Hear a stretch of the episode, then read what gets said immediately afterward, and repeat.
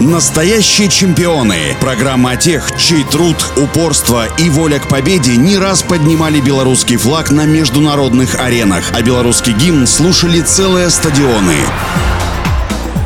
Всем доброго дня, у микрофона Василий Данилов. Гандболист Александр Тучкин родился во Львове в семье военнослужащего. Начал заниматься гандболом достаточно поздно, в 17 лет, когда отец привел его к тренеру Минского СКА Спартаку Мироновичу. В 1985 году Тучкин в составе молодежной сборной СССР стал победителем чемпионата мира и через год вошел в состав главной команды страны. В 1988 году на летних Олимпийских играх в Сеуле выиграл первую в карьере золотую олимпийскую медаль. Выступая за Минский СКА Тучкин четыре раза становился чемпионом СССР и трижды побеждал в Кубке чемпионов. После чемпионата мира 1990-го, выиграв со сборной СССР серебряную медаль и став лучшим бомбардиром турнира, Александр уехал играть в немецкую Бундеслигу. Травмы не позволили ему выступить на Олимпийских играх в Барселоне в 1992 После распада Советского Союза Точкин регулярно оказывался в расположении сборной Беларуси, но в 1995 выступил за нее последний раз, а в конце 98-го принял принял российское гражданство и продолжил выступление в составе команды России. В двух подряд финалах международных турниров чемпионата мира 99 года в Египте и чемпионата Европы 2000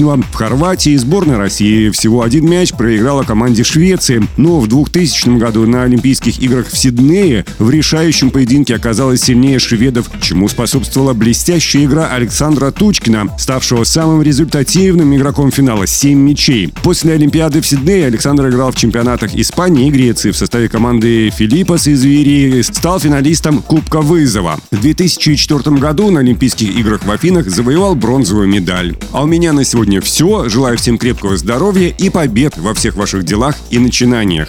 Настоящие чемпионы. Программа тех, чей труд, упорство и воля к победе не раз поднимали белорусский флаг на международных аренах, а белорусский гимн слушали целые стадионы.